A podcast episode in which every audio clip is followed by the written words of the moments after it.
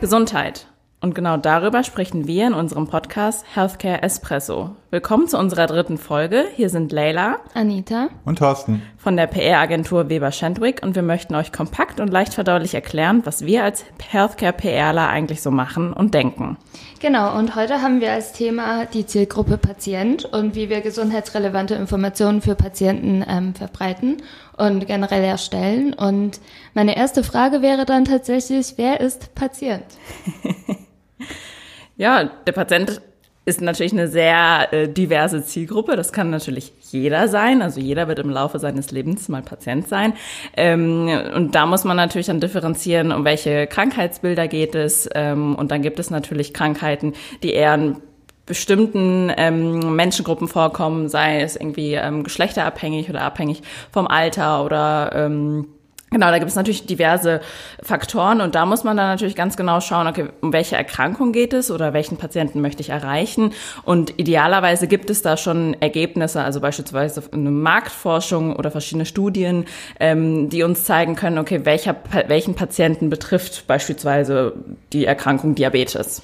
Mhm. Die Frage ist auch immer, was man erreichen will, weil ähm, selbst ein Patient, wie du schon genau gesagt hast, ähm, der eine bestimmte Erkrankung hat, äh, muss man auch schauen, in welchem Stadium ist er. Also hat er gerade erst die Diagnose bekommen ähm, oder hat er schon eine Behandlung angefangen? Also ist er schon sozusagen im Umgang mit der Erkrankung ein Stück weit weiter?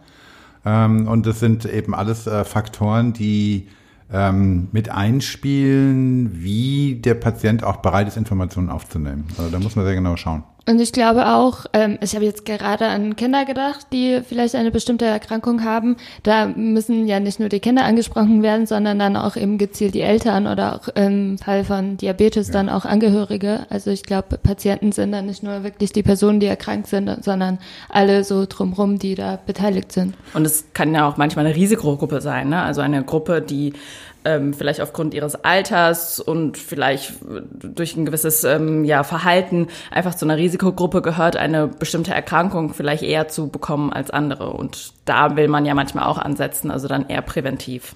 Das Umfeld ist halt auch ganz wichtig, weil ähm, wenn wir uns überlegen, wenn wir eine Diagnose bekommen, es kommt darauf an, was für eine Erkrankung ist, klar, Schnupfen ist, ist was anderes, aber wenn wir eine Diagnose bekommen, dann ist man emotional ja erstmal sozusagen so mit sich selbst beschäftigt und mit der Verarbeitung beschäftigt, dass man in dem Moment ähm, nicht in der Lage ist, eben objektivere Informationen aufzunehmen. Also da spielt das Umfeld eine ganz große Rolle.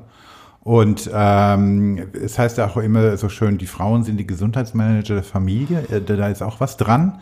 Also ähm, müssen wir uns auch überlegen, ähm, wenn wir Informationen für Patienten aufbereiten, ähm, kommen die direkt an den Patienten oder werden die vermittelt über irgendjemanden? Also das alles spielt eine Rolle. Also man muss sehr genau hinschauen, mhm. wen man womit erreichen will.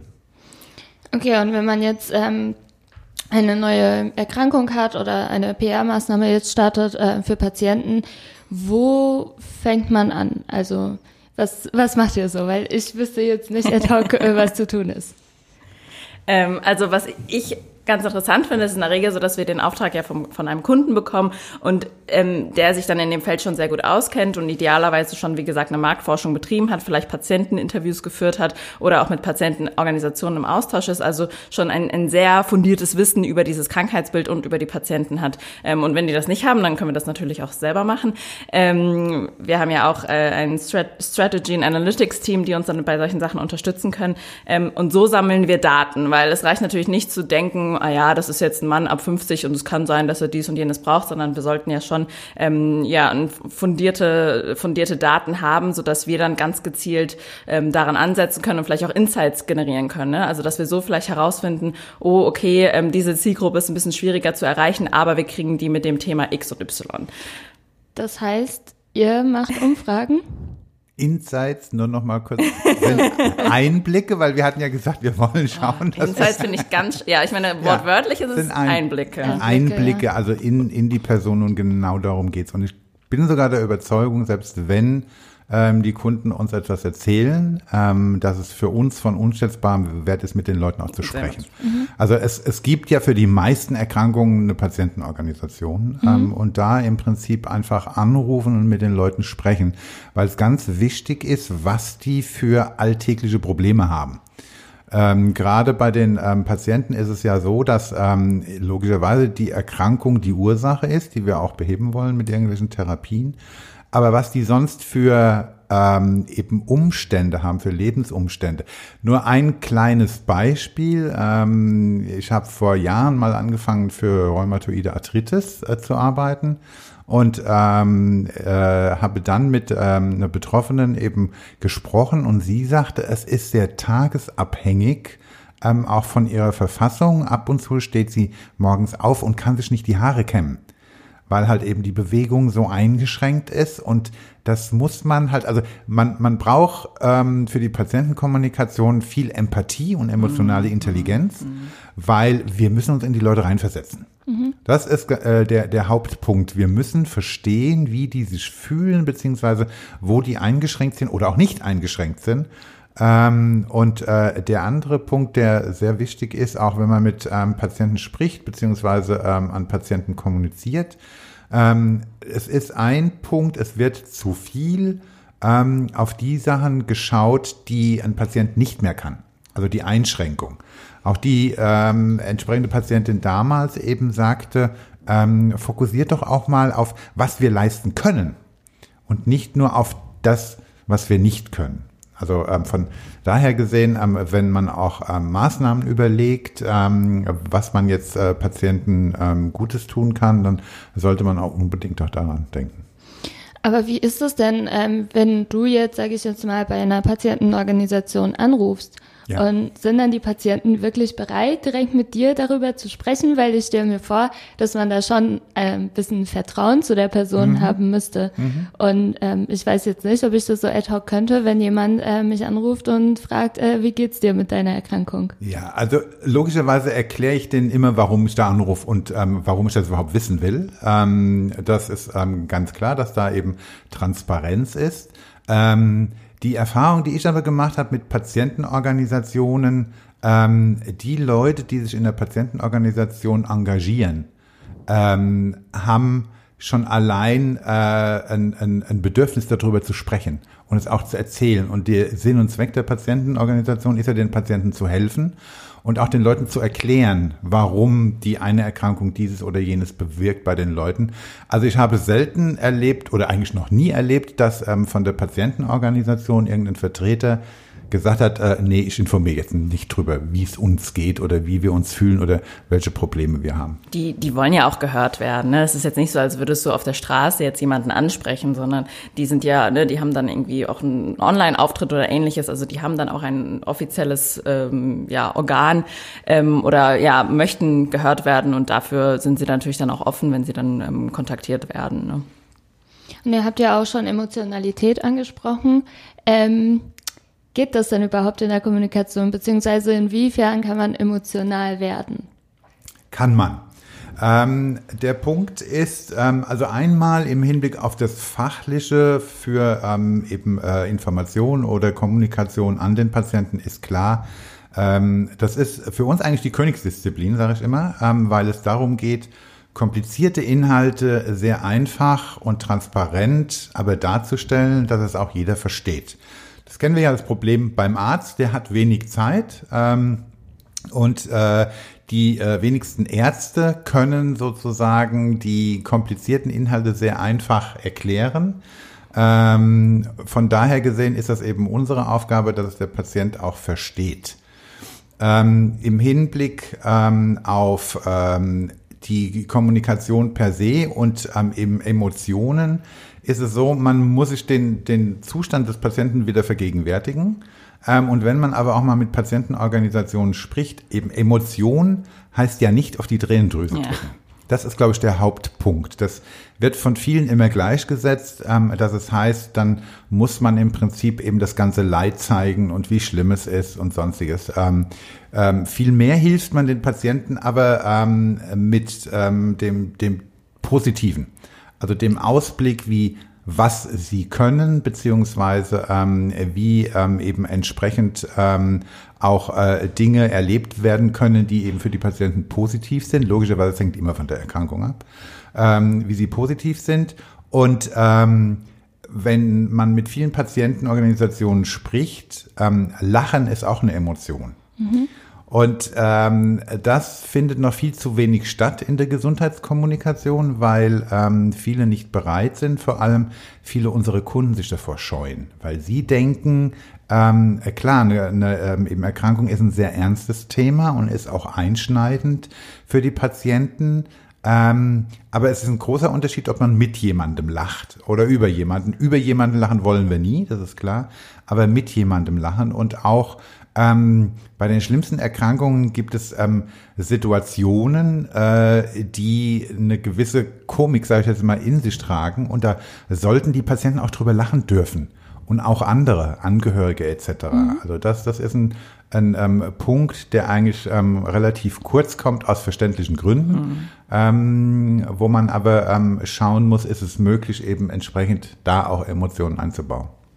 Ich finde es auch wichtig, dass man in der Kommunikation an den Patienten ihm vielleicht zeigt, dass er gewisse Dinge auch selbst in der Hand hat. Ne? Also wenn es hier und da paar Faktoren gibt, die er beeinflussen kann, also durch Änderungen im Lebensstil, ähm, was ist ich, Bewegung oder durch die Ernährung, dass man ihm da Tipps oder Informationen an die Hand geben kann, die ihn vielleicht auch aktivieren oder ein gewisses positives Gefühl geben, dass man dem Ganzen jetzt vielleicht nicht ähm, ausgeliefert ist. Natürlich gibt es ernste Erkrankungen, über die muss man auch dann neutral ähm, aufklären und darf das dann auch nicht beschönigen, aber ich sehe das dann auch so, dass man da jetzt nicht in dieser ähm, Negativschleife äh, gefangen bleiben darf oder sollte, ne? weil diese, das, ne, die Menschen möchten sich ja dann auch eben noch mit positiven Dingen in ihrem Leben beschäftigen können. Und das ist ja, also bei vielen Erkrankungen gibt es natürlich Einschränkungen, aber es gibt dennoch viele schöne Dinge, die sie weiterhin machen können.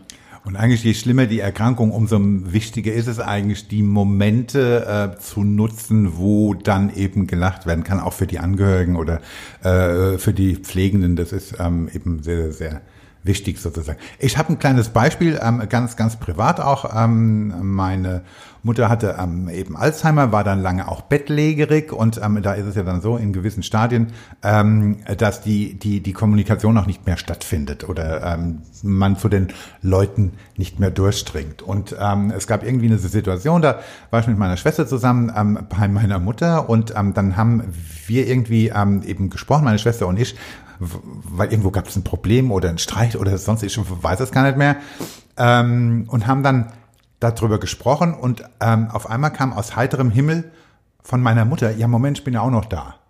Äh, wir haben uns angeschaut und haben da erstmal richtig herzhaft gelacht. Also und, und das muss man auch, ja. weil das kam sowas von out of the blue. Also da hatte keiner mehr damit gerechnet. Ähm, und diese Situation muss man nutzen. Mhm. Ganz wichtig.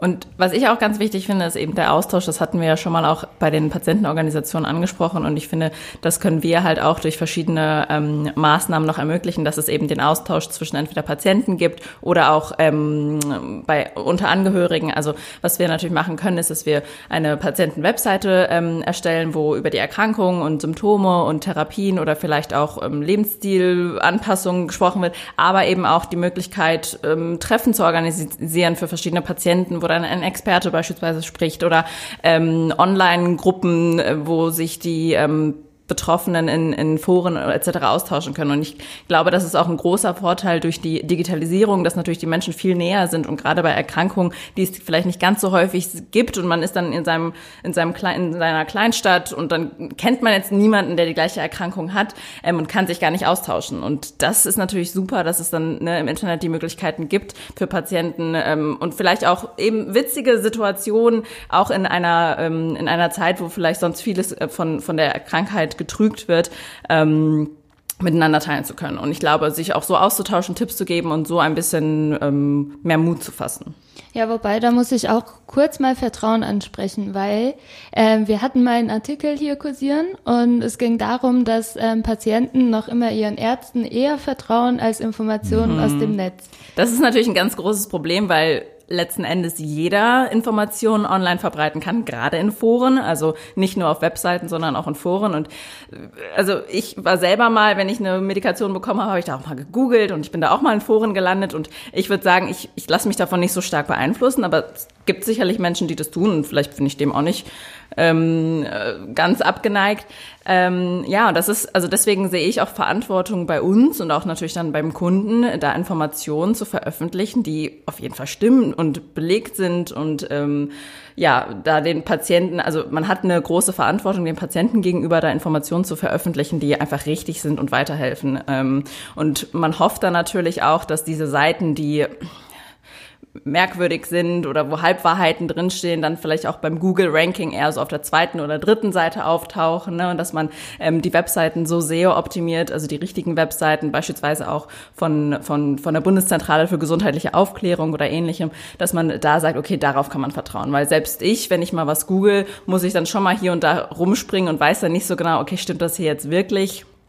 Oder ist das nur irgendein Beitrag, den irgendjemand veröffentlicht hat? Ich habe auch die Zahlen dazu. Ich habe nämlich die Umfrage da.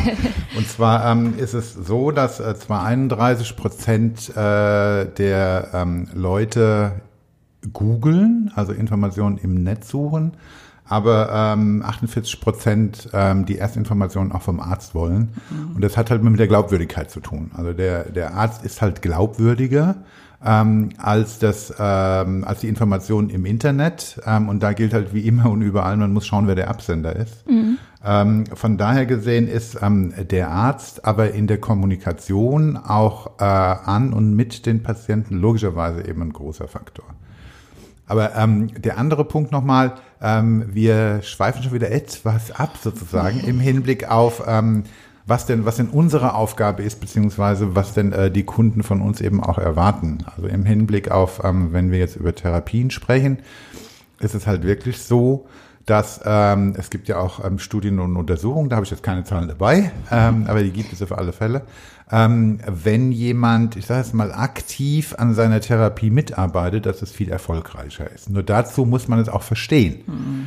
Ähm, und ähm, deshalb ist es eben ähm, so wichtig, dass äh, die Patienten mit eingebunden werden, ähm, eben in die entsprechende Therapie oder Therapieform ähm, und auch wissen, wo die Limitierungen sind. Mhm. Ähm, jetzt ähm, im Hinblick auf ähm, eben die äh, Therapie, was sie bewirkt, damit sie ähm, eben das, das Positive auch fassen oder sehen ähm, und auch wissen, ähm, wo unter Umständen eben Beschränkungen sind. Ähm, dass das Ganze wichtig ist, ähm, zeigt im Prinzip eigentlich oder zeigen manche Erkrankungen oder auch leichtere Erkrankungen oder auch Prävention.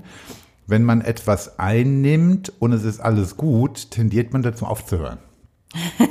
Du meinst, das, die abzusetzen? Die richtig, richtig. Und das ist halt das, das Problem. Also ähm, ein, ein größtes Problem in Behandlungen prinzipiell ist äh, die Therapietreue.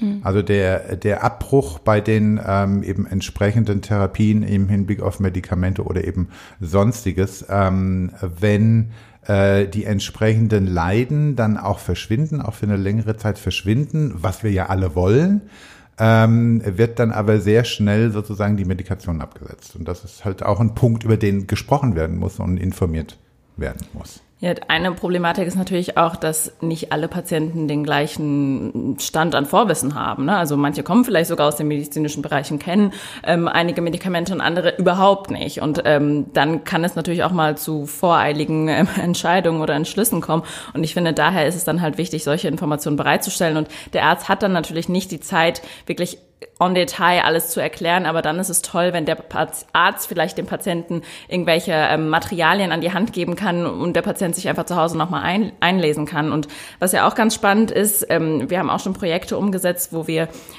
ähm, verschiedene Patientenmaterialien in verschiedenen Sprachen veröffentlicht haben. Und ich rede jetzt nicht in klassischen Sprachen Deutsch und Englisch, sondern Deutsch und dann einmal quasi die normale Sprache und dann die einfache Sprache. Und da gibt es ja beispielsweise auch von Bundesministerien auf den Webseiten ähm, die Möglichkeit, da einfach so einen Balken auszuwählen und dann werden Dinge noch ähm, einfacher erklärt. Und das haben wir jetzt auch für die Patienten gemacht, ähm, für eben ähm, die Erklärung zu einer Diagnose, zu einer Behandlung. Ähm, und das ist sehr positiv angekommen. Und was ich zum Beispiel gar nicht wusste, es gibt wirklich Regeln für diese einfache Sprache. Also es ist auch wirklich eine Sprache und da gibt es eine Regel, wie lang die Sätze sein dürfen und was man groß schreibt und wann es Worttrennungen gibt, weil es einfacher zu lesen ist ähm, und man so natürlich auch mit solchen Materialien nochmal eine andere Zielgruppe ähm, erreichen kann, die einfach einen anderen Bildungsstand haben.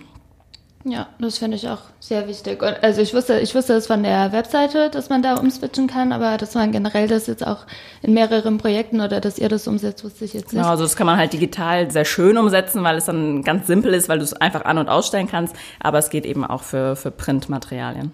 Aber es ist ja nun mal so, wir dürfen ja nicht alles kommunizieren. Es gibt ein Gesetz. Ähm, könnt ihr das vielleicht nochmal erklären? Richtig, genau. Das berühmt-berüchtigte Heilmittelwerbegesetz. Heilmittelwerbegesetz. Ähm, ich glaube, was viel wichtiger ist, als sich das Heilmittelwerbegesetz en Detail durchzulesen, weil es ist schon ähm, Juristensprache, ja. ähm, ist es ganz einfach ähm, zu verstehen, warum das damals, äh, ich habe gar keine Ahnung, wie alt es ist, aber es ist schon sehr alt. 1965 wurde 1965. es zum ersten Mal ausgestellt. Genau, ähm, warum es damals ähm, ähm, sozusagen beschlossen worden ist und welchen Zweck es hat. Sinn und Zweck war, dass sich damals der Gesetzgeber 1965 ähm, überlegt hat ähm, oder beziehungsweise festgestellt hat, okay, ähm, wir haben bei äh, Patienten oder der Öffentlichkeit ähm, entsprechend ähm, Leute, die jetzt im Hinblick auf die Materie wenig oder keine Vorbildung haben. Sprich, ähm, die verstehen nicht unbedingt, was dort erzählt wird. Wenn jetzt ähm, aber äh, von der Kommunikationsseite oder Werbeseite sozusagen ähm, viel auf ähm, so jemanden einprasselt und er es nicht versteht, ist die Möglichkeit theoretisch vorhanden, den zu beeinflussen. Mhm. Die Person zu beeinflussen dahingehend, dass sie etwas nimmt, kauft etc., äh, um ähm, sozusagen ähm, von der anderen Seite her Absatz zu generieren.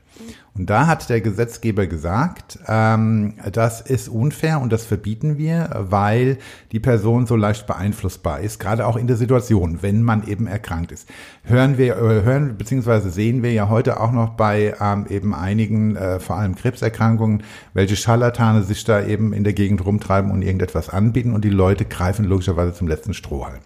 Deshalb HWG besagt, dass eben ein äh, Unternehmen, das eine Therapie herstellt, ähm, nicht an den Patienten beziehungsweise die Öffentlichkeit ähm, dahingehend Werbung betreiben darf, das ähm, Produkt zu bewerben. Der, ähm, das ist im Prinzip alles auch sinnvoll so. Ähm, stehe ich persönlich auch dahinter, aber, und jetzt kommt das Aber. Ähm, 1965. ähm, 1965, da war ich zwei Jahre alt, tata. Ähm, aber da gab es zum Beispiel noch kein Internet, noch gar nichts. Das heißt, ähm, man muss sich die Verhältnisse heute anschauen. Es ist so, dass ähm, A, die Patienten selbst ähm, sich mehr informieren und auch besser informieren und auch die Möglichkeit dazu haben ähm, indem sie zum Beispiel auf ähm, Webseiten schauen, indem sie in Patientenorganisationen organisiert sind. Das gab es früher in dem Sinne nicht. Das heißt, sie sind info viel informierter als vorher. Ähm, der andere Punkt ist, ähm, dieses Gesetz ähm, gilt trotzdem, ist klar, ähm, gilt auch äh, für den deutschen Raum, deutschsprachig. Das heißt, ähm, also auch auf deutschen Webseiten, die zugänglich sind für Patienten, dürfen entsprechende Informationen ähm, nicht sehr direkt ähm, sozusagen kommuniziert werden. Wenn man jetzt aber auf .com Webseiten geht, also in USA ist es komplett anders, mhm. da kann man alles lesen. Also eigentlich ist da eine Ungleichheit drin und man, man benachteiligt eigentlich die Leute, die kein Englisch können. Ich bin mhm. jetzt nicht dafür, dass das HWG aufgehoben wird. Ähm, aber es müsste halt ein bisschen angepasst werden an die momentane Situation. Also es gibt ja auch immer wieder Anpassungen. Ähm, beispielsweise durfte man ja auch lange nicht werben ähm, mit einer Person, die einen weißen Kittel trägt. Ähm, wenn die kein Arzt ist, durfte man das nicht. Ähm, das wurde, das ist jetzt mittlerweile zum Beispiel raus und jetzt auch in der in der aktuellen Fassung werden da noch Punkte wie ähm, Teleshopping oder etc. Also Dinge, die jetzt natürlich seit 1965 ähm, zustande gekommen sind, nochmal zusammengefasst. Und dann gibt es ja auch noch das neue digitale Versorgungsgesetz ähm, aus dem aus dem letzten Jahr. Also da, da passiert natürlich schon viel. Ne? Also das Gesetz ist aus 1965, aber da wird schon was aktualisiert. Aber es ist natürlich schleppend möglicherweise. Und es gibt natürlich große Unterschiede zu, zu beispielsweise den USA. Also wenn man sich da noch mal Werbespots anschaut, ähm, ist es ja ganz was ganz anderes. Also wir unterscheiden ja auch zwischen Medikamenten, die du einfach in der Apotheke kaufen kannst, ohne ein Rezept und verschreibungspflichtige ähm, Medikamente. Ähm, und für verschreibungspflichtige Medikamente gibt es ja beispielsweise im Fernsehen überhaupt keine Werbung in Deutschland. Und das ist ja in den USA ganz anders. Also da wird der Patient auch aktiv äh, aufgefordert, seinen Arzt dann nach diesem Medikament zu fragen. Und das finde ich schon sehr gefährlich oder gewagt, weil der Patient vielleicht diese Werbung gesehen hat, aber es gibt vielleicht noch andere Möglichkeiten der Therapie und die hat er nicht gesehen und auf einmal pocht er da drauf, weil es diesen schönen Werbespot gibt. Natürlich die letzte Entscheidung Entscheidung trifft auch den USA der Arzt. Aber das erschwert dem Arzt natürlich auch das, das Therapiegespräch mit dem Patienten, weil er da vielleicht einen Patienten hat, der ähm, nicht das allumfassende Vorwissen hat, um eine, ähm, ja, eine, eine fundierte Entscheidung treffen zu können. Und der, der andere Punkt, du, schaust schon auf die Uhr, ich weiß, ich weiß wir werden sehr lange heute. ähm, der ähm, eben andere Punkt ist, ähm, also nochmal, ähm, Werbung möchte ich auch nicht für Medikamente. Die Frage ist aber, ähm, wo verläuft dann auch die Grenze zwischen Werbung und Information? Mhm. Was wir ja möchten, ist ja informieren, also den Patienten wirklich jetzt ähm, darüber informieren, ähm, was die einzelne Therapie bewirkt oder auch nicht bewirkt etc. Wir wollen ihn jetzt nicht unbedingt überzeugen, hm. dass nur das das Allerbeste ist, sondern wir wollen ihm die Chance geben, ähm, abwägen zu können.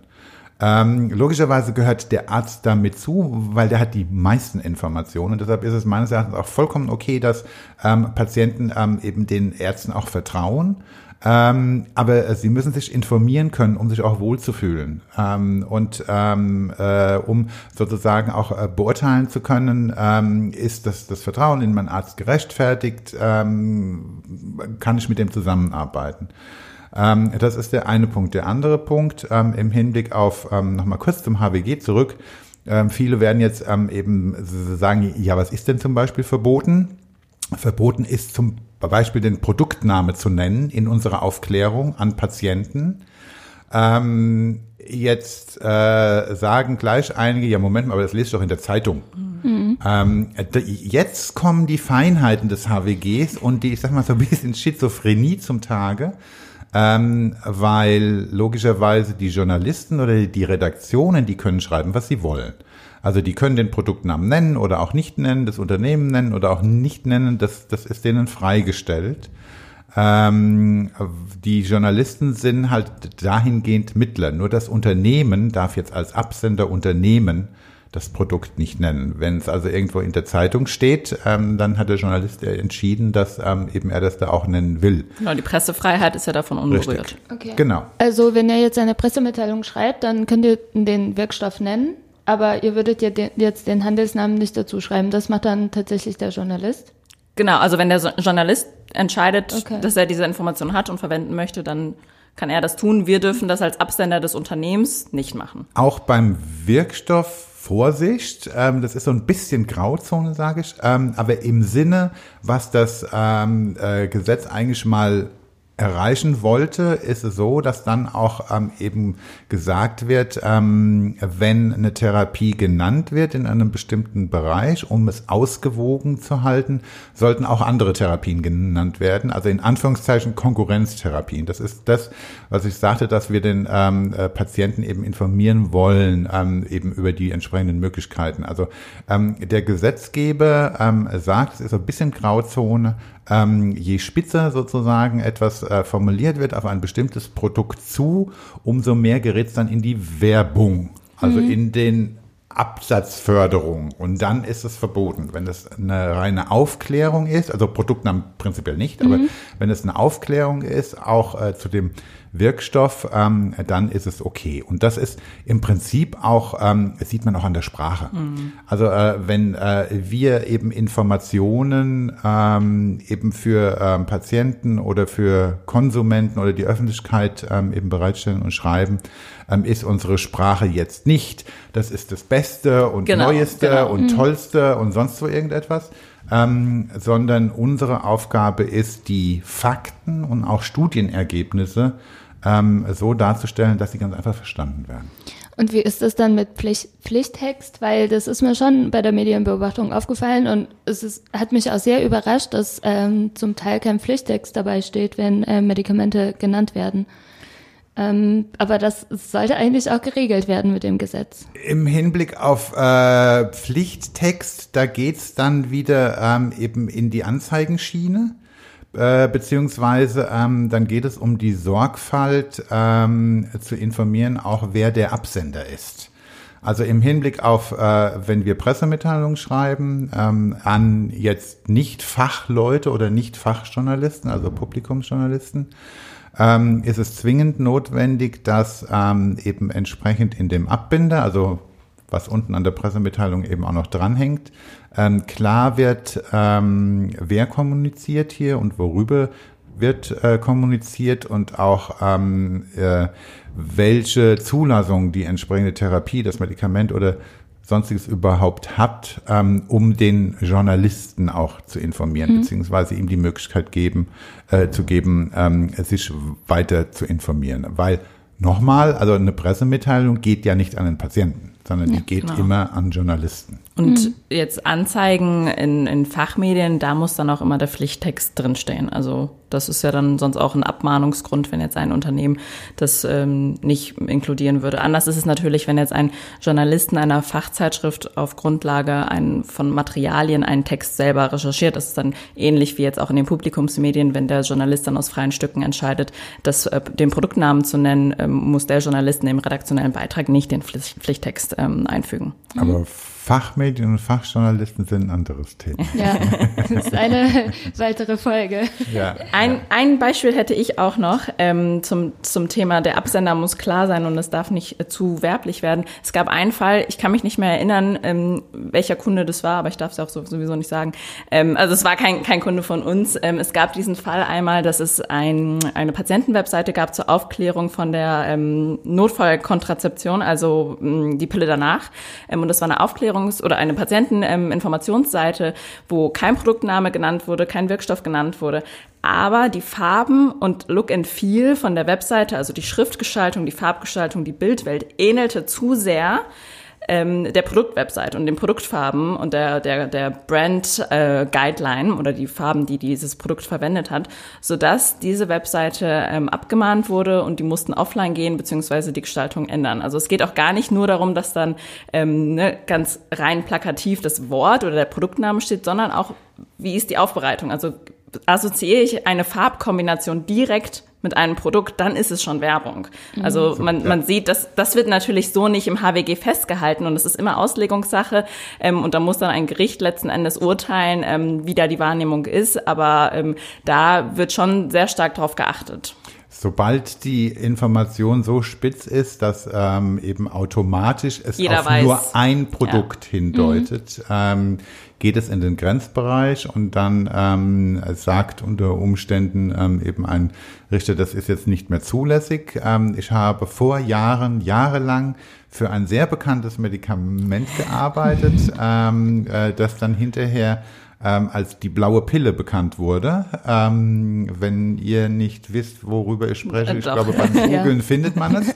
Ähm, da war es dann so, ähm, dass ähm, am Schluss das Unternehmen und wir in unseren ähm, Informationen auch nicht mehr von der blauen Pille sprechen durften. Hm, weil das weil schon der, so klar Weil der war. Gesetzgeber oder beziehungsweise nicht der Gesetzgeber, aber weil ähm, die Gerichte gesagt haben, das ist so klar, dass ähm, als ob ihr den Produktnamen nennt, hm, hm. wenn ihr die blaue Pille sagt. Ähm, von daher gesehen war das dann auch verboten und eingeschränkt. Also ein bisschen auf der einen Seite logischerweise ähm, wird man dann wenn man sehr erfolgreich ist, ähm, dafür abgestraft. Ja. Weil ähm, logischerweise, wenn wir über Therapien informieren, wollen wir schon auch, dass die Leute wissen, worüber wir sprechen, weil ja, sonst macht es auch keinen Sinn. Nee, ja. Also von daher gesehen ähm, ist es ein bisschen ähm, zweischneidiges Schwert. Aber wer kontrolliert das jetzt gerade mit der Website? Gibt es ein Aufsichtsgremium oder kommen da irgendwelche Beschwerden dann per Mail? Ja. Also, also in der Regel ist es vermutlich der Wettbewerber, ähm, ah, okay. der darauf schaut, aber theoretisch könnte es jeder das machen. Viel, viel schlimmer als der Wettbewerber. Also oft ist es eben der Wettbewerber, der sehr genau schaut, ähm, was kommuniziert wird, was auch vollkommen okay ist, ähm, dass sich da ähm, eben äh, Regulatorien bilden. Ähm, es gibt aber ungelogen ähm, Abmahnvereine. Also, Also ja, sprich, stimmt, es gibt Vereine, die sich darauf spezialisiert haben, ähm, äh, Abmahnungen auszustellen, ähm, weil diese Abmahnungen auch immer mit einer Strafzahlung ähm, kombiniert sind ähm, und eben einer ähm, eben Aufforderung, die ähm, entsprechende Formulierung, was auch immer in Zukunft nicht mehr zu verwenden, ab sofort in Zukunft nicht mehr zu verwenden. Ansonsten drohen große Strafzahlungen. Und diese Abmahnvereine leben von diesen Zahlungen. Also von Das war ja auch gesehen, ganz groß in den letzten Jahren bei Instagram mit den ganzen Influencern, die abgemahnt Ah, ja, wurden, stimmt. weil sie. Produkte in die Kamera halten. Ja.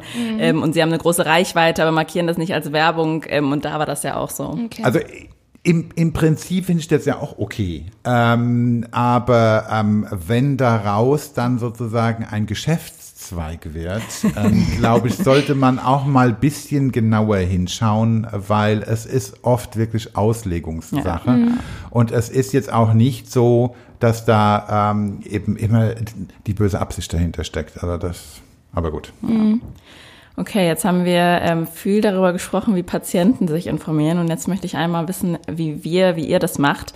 Also nehmen wir mal an, ihr habt auf einmal einen neuen Ausschlag auf dem Arm. Neuen hatte ich schon mal einen vorher. Einen Ausschlag. Einen, okay. Einen unbekannten Ausschlag, Einen den, unbekannten du, den du Ausschlag. davor noch nicht hattest. Okay. Ähm, was machst du? Googeln, ignorieren, zum Arzt gehen? Ähm, ich google, ich bin richtig schlimm. Ich hatte tatsächlich letztes Jahr, das war kein Ausschlag, ich hatte äh, Schmerzen im Bein, es war geschwollen. äh, am Ende des Tages habe ich mich da so reingesteigert, dass ich in der Notaufnahme saß und dachte, ich sterbe. Äh, Im Endeffekt war das nur eine Entzündung von meiner Achillessehne. Trotzdem, also ja, ich bin schlimm, richtig Oh, wei, oh, wei, oh, wei. Ja, Also ähm, ich gehe zum Arzt. Also äh, Du googelst gar nicht? äh, vorher nicht. Nicht, okay. Also ich drehe es rum. Also ähm, ich gehe zum Arzt ähm, und äh, lass es anschauen und ähm, wenn ich dann eine Diagnose bekomme oder auch irgendein Medikament oder eben sonst was, dann google ich. Also sprich, ich google ähm, die äh, Diagnose und das Medikament und was es tut und macht, um mich darüber zu informieren. Aber andersrum erst googeln, genau aus dem Grund, ähm, wenn, äh, also die Frage ist, was google ich denn da? Ne? Ähm, wenn ich dann eben irgendwie Ausschlag auf der Haut rot google, um Gottes Willen, was ja kommt dabei raus? ähm, das ist äh, eben diese, diese, diese Hysterie, die man dann unter Umständen eben ähm, äh, bekommt. Ich habe auch ähm, viele in meinem äh, Bekanntenkreis, die sich mittlerweile angewöhnt haben, mich dann eben auch anzurufen, nachdem sie gegoogelt haben, weil sie gesagt haben, um Gottes Willen. Und ähm, also äh, gibt die abenteuerlichsten Dinge. Also eben von daher gesehen, ich gehe erst zum Arzt, bis man da einen Termin hat, sind eh ein paar Tage vergangen. Vielleicht ist der Ist auch Ausschlag schon wieder dann eh weg. schon weg. Ja, Ähm, aber ich mache es eben andersrum. Also erst zum Arzt, um es einzugrenzen und dann googeln. Ist auch besser. Also ich google schon und es ist tatsächlich dann auch mal vorgekommen, dass ich dann zum Arzt gegangen bin und gesagt hat, ich könnte mir vorstellen, dass es das oder das ist. Ähm, aber ich, ich lasse mich nicht verrückt machen und ich gehe auch nur auf ganz gezielte Webseiten. Also ich lande nicht irgendwelchen, in irgendwelchen Foren ähm, und ich gehe dann auch eher dann von dem positiven, harmlosen Fall aus. Ähm, ja, weil ich google tatsächlich vorher. Cool. Okay, cool. Dann haben wir unsere Folge zu Patienten aufgenommen. Ähm, und wenn ihr nichts mehr hinzuzufügen habt, Nee. sind wir durch. Okay, Cool. super. Bis zum nächsten Mal. Bis dann. Bis dann. Ciao. Ciao.